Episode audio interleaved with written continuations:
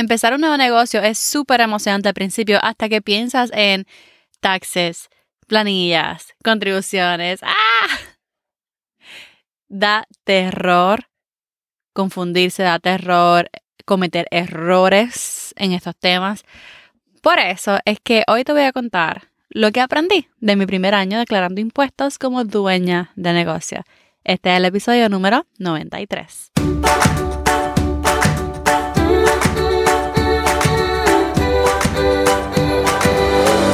Este es el podcast de la mamita emprendedora. Mi nombre es Jessica Nieves. Escucha aquí conversaciones para aprender cómo otro ha logrado alcanzar sus sueños y aprende los mejores trucos para abrir tu negocio, lanzar tu blog, manejar las redes sociales y mucho más. Eso no es lo único, hablaremos también de nuestra vida de madres y cómo hacer de todos nuestros sueños poco a poco una realidad. Bienvenida al podcast de Mamita Emprendedora. Mi nombre es Jessica Nieves. Si nunca has escuchado este podcast, te doy la bienvenida nuevamente. Qué bueno que estás aquí en mi podcast. Ayuda a emprendedoras a crear contenido estratégico y lanzar su negocio al mundo digital. Durante el año 2021 fue que yo inscribí mi negocio como LLC. Fue mi primer año como dueña de negocio. A pesar de haber creado contenido por dos años antes, solamente yo monetizaba con marketing de afiliados y también daba algunos talleres, pero no fue tanto dinero. En el año 2021 todo cambió significativamente porque ya tenía un plan de monetización en agenda. Así que inscribí mi negocio y hoy te quiero contar lo que aprendí de mi primera temporada de taxes. Yo sé que es un tema que asusta mucho, especialmente cuando estamos comenzando y cuando somos completamente ignorantes de, de cómo tú sabes rendir planilla o nuestros impuestos. Cuando no conocemos nada al respecto, no queremos meter las patas, como decimos los boricuas. Así que quiero contarte cuál fue mi experiencia, ¿verdad? Para que la tengas en cuenta, para que aprendas de lo que aprendí, ¿verdad? Y puedas correr un año bien smooth y el año que viene estés ready. Primero quiero explicarte, ¿verdad?, lo que yo hago en mi negocio digital, especialmente si llevas poco tiempo aquí.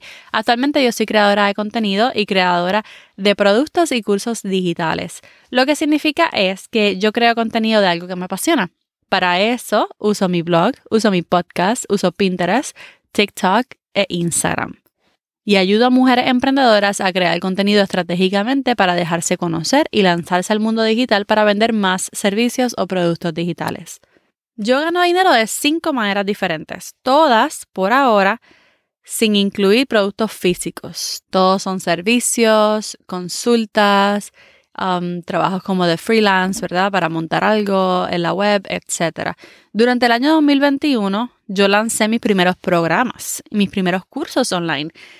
Y hice lanzamiento cada tres meses. Cada tres meses yo lancé algo nuevo, muchas veces repetido, muchas veces no.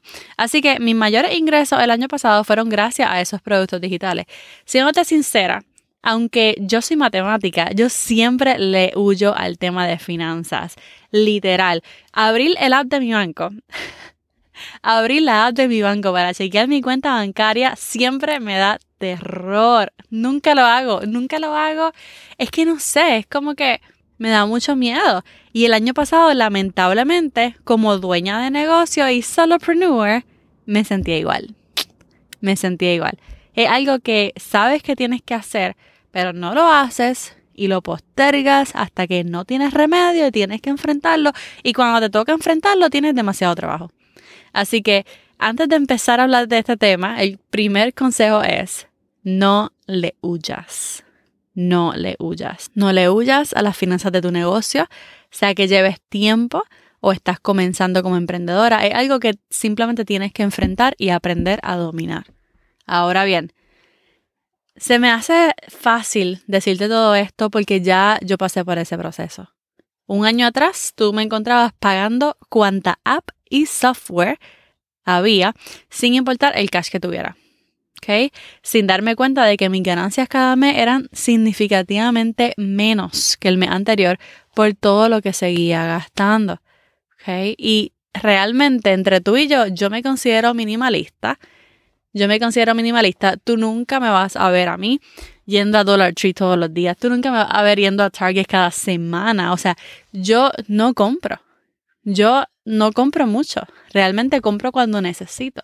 Así que sí me considero minimalista, pero en el mundo digital me considero minimalista en el sentido de que yo quiero pagar por lo mejor y así evito, ¿verdad? Estar haciendo muchos cambios y todo eso. Pero fue un error que cometí porque como principiante no me di la oportunidad de empezar por lo económico, como que por lo gratis. No, yo quería lo mejor. Y entonces eso me costó. Y yo creía que podía afford it y realmente podía pagarlo, pero no quedaban ganancias.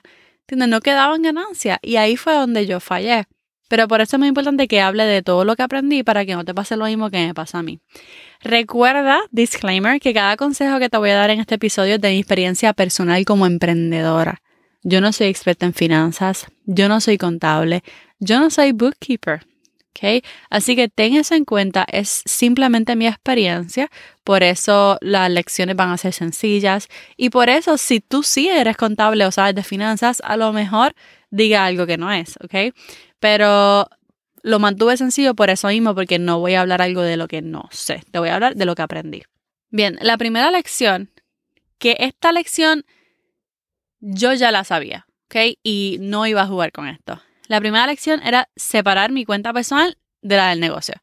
Desde el momento en que yo comencé mi negocio, yo fui firmemente a sacar una cuenta de banco para mamita emprendedora todo lo que tenía que ver con mamita emprendedora estaba en una cuenta aparte.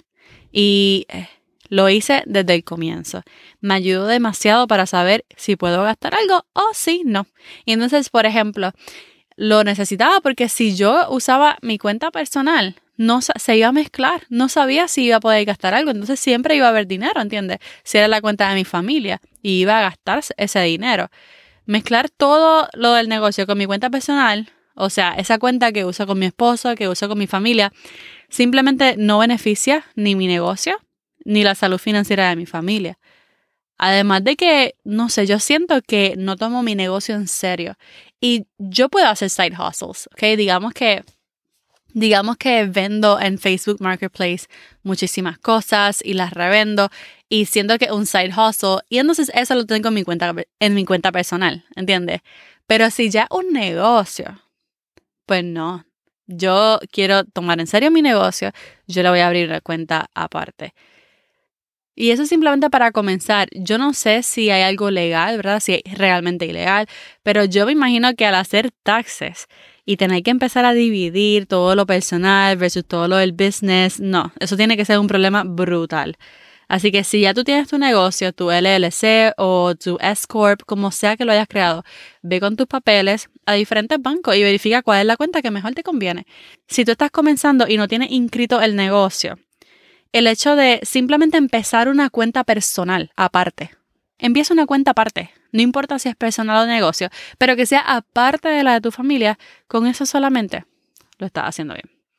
Ahora bien, la segunda lección que aprendí y esta sí la aprendí y no necesariamente la buena, es que tengo que registrar todo lo que entra y todo lo que sale. Todo lo que entra y todo lo que sale. ¿Okay? El año pasado yo no, yo no mantuve mis libros al día como emprendedora. Los primeros meses yo estaba bien emocionada y creé una hoja de Google Sheets. Demasiado sencilla, diría yo, demasiado sencilla. Y empecé a poner todo ahí, pero de manera general, bien, bien general. En verdad yo no sabía lo que hacía. Luego de ese primer trimestre, yo descargué una app que se llama QuickBooks Self-Employed. QuickBooks Self-Employed.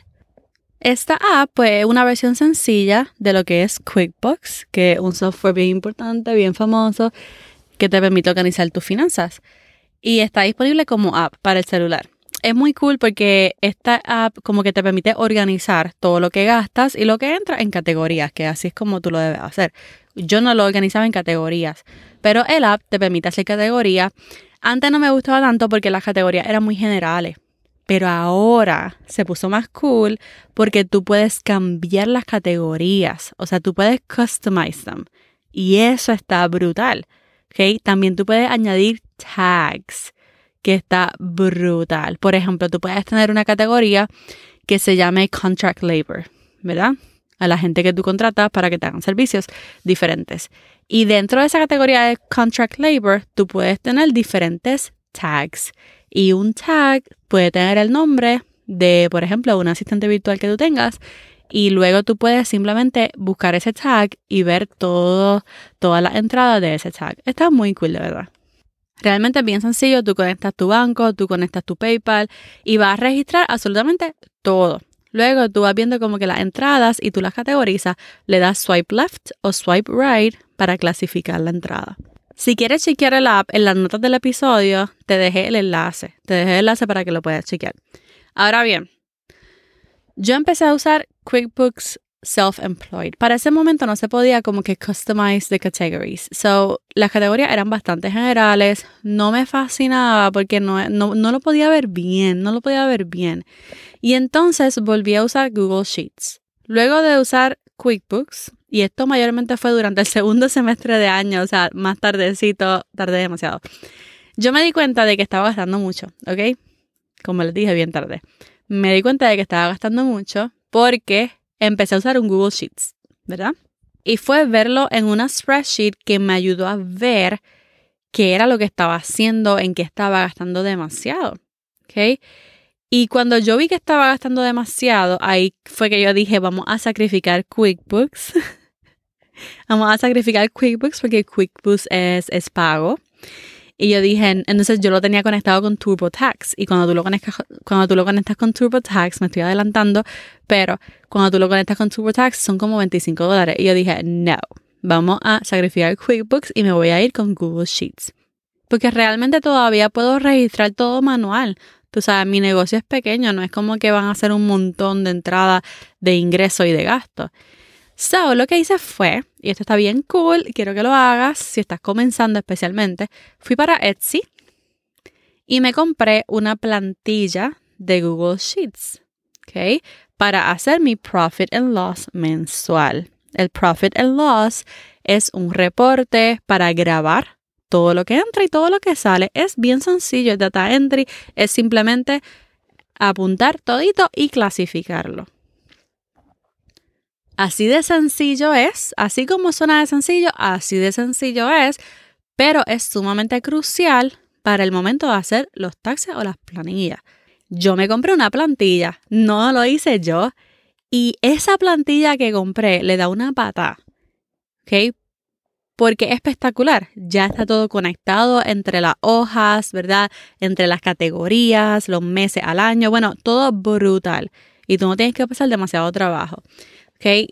En, en las notas del episodio también les puse el enlace de la plantilla que estoy usando. Pero tú puedes ir a Etsy y poner como que Google Sheets Template, Profit and Loss, Google Sheets Template, Profit and Loss, Small Business. Algo así y va a haber un montón que hay, obviamente en inglés, porque todavía no hay en español y esa es una idea de producto digital que está brutalísima. Así que si tú estás en finanzas o eres bookkeeper, tú puedes hacer un producto digital que sea un sendo spreadsheet, ¿ok? Brutal, con colores modernos, bien hermoso, y venderlo. Y venderlo para que los emprendedores puedan comenzar a hacer sus libros, ¿verdad? Y después decidir contratarte, por ejemplo. Pero también, mira, así mismo como yo busco en Etsy, así hay mucha gente buscando en Etsy, buscando en Google. Así que put it out there. Es una buena idea de producto digital, así que los que estén en finanzas ya saben. Bien, cuando tu negocio sea grande, tú posiblemente vas a tener un bookkeeper, ¿verdad? Alguien que va a estar midiendo todo lo que tú entras, todo lo que tú ganas y simplemente lo va a poner en ese reporte. Pero realmente estamos comenzando. Y cuando estamos comenzando, no toma mucho tiempo hacerlo nosotras mismas. Simplemente te vas a sentar a fin de mes o te vas a sentar al final de la semana y vas a registrar todo lo que entró y todo lo que salió y le vas a poner una categoría. Obviamente, eso te va a ayudar para ver el próximo mes, para decir, mira, no, como que esta suscripción viene el próximo mes y no quiero porque van a ser que si 49 dólares o 25 dólares y no puedo y la vas a poder quitar. O también puedes crear una categoría. Yo hice una categoría de suscripciones anuales, hmm, porque esas sí son grandes y muchas veces se nos olvidan. Así que simplemente nos prepara mejor para el futuro. Así fue que yo me di cuenta que gastaba demasiado. Yo gastaba demasiado. Yo me emocioné mi primer año, ¿verdad? Y como era el dinero del negocio y no estaba gastando nada de la familia, pues yo lo, yo lo invertía casi todo para atrás Y muchas veces me dieron duro las suscripciones anuales, como que boom, de 200, 300 dólares. Y yo, no. Así que yo pagaba tres sitios de stock de fotos. Y yo dije, yo no necesito. Obviamente en el futuro me encantaría tener de las tres porque las tres son diferentes estilos, etc. Pero tuve que sacrificar muchos sitios de stock pagos que me encantaban usarlos para para Pinterest especialmente y lo sacrifiqué. Yo dije, mira, Canva tiene fotos de stock, Unsplash tiene fotos de stock, Pexels tiene fotos de stock, etc. Así que siempre usaba softwares, es otra cosa. Siempre usaba softwares para los cuales había una plataforma más barata, ¿verdad? Pero yo quería la mejor. Y entonces fueron varios errores sencillos que pude haberme evitado y pude haber tenido más ganancias. Pero no fue hasta que yo me emocioné con mi plantilla de Google Sheets, que estaba súper excited por esa plantilla, y ahí fue que comencé a ver todo lo que gastaba y dije, ouch, déjame hacer esto mejor. Y bueno, entonces ahí tienen las primeras dos lecciones. La tercera lección es que te acuerdes de pagar las contribuciones estimadas cada tres meses. Pagar las contribuciones estimadas cada tres meses. Cuando tú eres dueño de negocio, tú tienes que pagar unas contribuciones estimadas el 15 de abril, el 15 de junio, el 15 de septiembre y el 15 de enero. Las más que duelen son las del 15 de abril, que vienen a la misma vez que los taxes, a la misma vez que las planillas, ¿verdad? ¿No? Así que es como que doble, doble, doble cantazo. Y esto yo lo aprendí por primera vez porque yo descargué el app de QuickBooks y entonces se puede conectar con TurboTax. Y cuando tú lo conectas, cuando tú lo conectas con TurboTax, te dice aproximadamente cuánto es que tú tienes que pagar al final del trimestre. ¿okay? Porque automáticamente ve cuánto estás ganando y dice, mira, tú al final del trimestre tienes que pagar 252 dólares.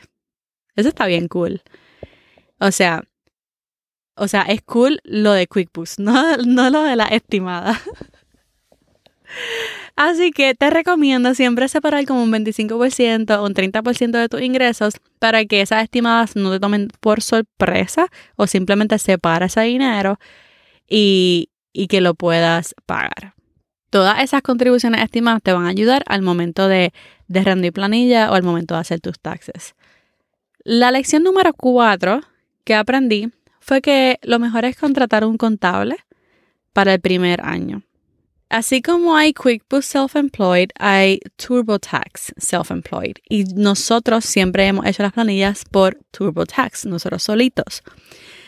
Por lo tanto, este año mi esposo y yo tratamos de hacer todos nuestros taxes a principio de año, nosotros solos. Pero en vez de TurboTax sencillo, con TurboTax Self-Employed, añadiendo lo que estoy ganando de mi negocio. Pero no, eso sí fue un susto brutal. Eso fue un susto horrible porque lo que nos salió al final, todo lo que debíamos al final, DH. Ahí sí que empezamos a dudar de mamita emprendedora. Mi esposo me dio algunos speech, como que mira, no, como que vale la pena, no vale la pena pagar todo esto. Estábamos súper asustados. Y yo dije, bueno, a lo mejor si le pagamos un contable, ¿verdad? No tenemos que pagar tantos miles de dólares. Así que vamos a usar eh, un dinerito para contratar un contable y que haga esto bien. Y entonces ahí me puse a buscar un contable. Lamentablemente yo no conozco uno de cerca, ojalá tuviera un familiar o algo, pero no. Así que busqué por Google, Instagram, tú puedes poner, tú puedes poner accountant near me y otras keywords. Por eso es importante que siempre tengas tus keywords al día, especialmente en las redes sociales o, por ejemplo, en Google My Business, que es otro tema. Pero es bien importante siempre usar tus keywords. Aquí es donde el blog y la website vienen, uff, brutal.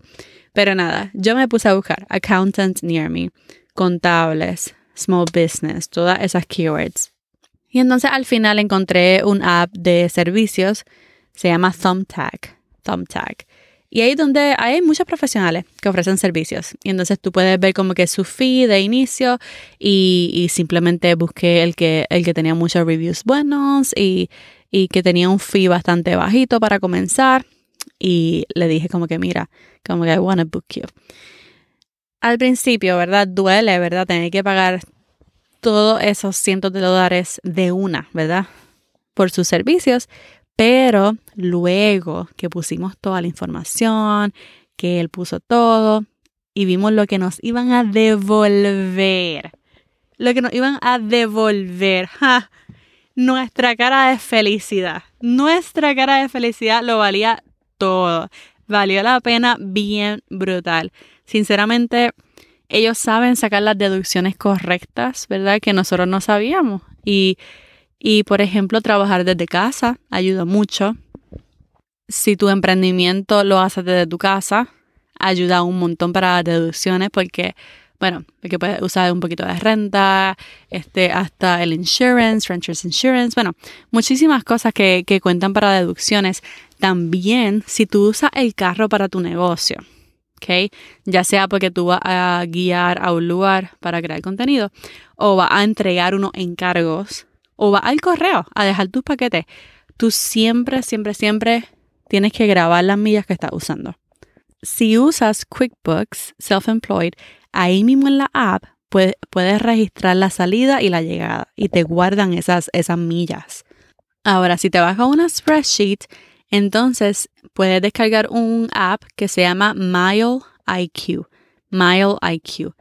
Para que entonces cada vez que salga a hacer algo de negocio, ¡pum! guarde ese, ese trip, esa, ¿cómo se dice? Ese viaje. ¿ok? Porque entonces el contable siempre te va a preguntar por eso, mira, si hay como que algunas millas que podamos usar, porque son deducciones que te ayudan. Así que especialmente para ese primer año, prepárate para contratar un contable y trabaja con esa persona al hacer tus taxes. Si ya tienes tus libros al día, como te dije, registra todo cada mes. Si ya tienes eso, cuando contrates al contable, ¡boom! Súper fácil. Súper fácil, además de que te va a ahorrar dinero realmente asusta mucho al principio saber qué hacer, saber, o como que qué hacer, qué no hacer. Tú empiezas tu negocio y no quieres que te lleve empresa. Ni, ni, ni quieres deberle tantos miles de dólares a la IRS. Así que toma en cuenta las lecciones que aprendí para que no te pase lo mismo.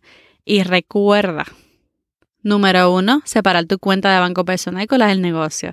Número dos, registrar todos los gastos e ingresos de tu negocio semanalmente o mensualmente. Pagar tus contribuciones estimadas cada tres meses. Y por último, contratar un contable por lo menos el primer año para que te ayude con toda esta temporada del tax season. Ah, y no lo dejes para abril. No lo dejes Tan pronto comience el año, tan pronto comience el año, trabaja con eso. Así que espero que, que te ayude esto que aprendí de mi primer año declarando impuestos como Small Business Owner. Si te gustó este episodio y fue de mucha ayuda para ti, recuerda ir a Spotify, Apple Podcast, déjeme sus cinco estrellitas y si quieres dejar un comentario lo puedes hacer en Apple Podcast dejando una reseña o yendo a mamitaemprendedora.com diagonal 93 y puedes dejar un comentario allá en las notas del episodio. También recuerda seguir el podcast para que no te pierdas el episodio de la semana que viene donde entrevisto a una mommy blogger y TikToker que te va a encantar.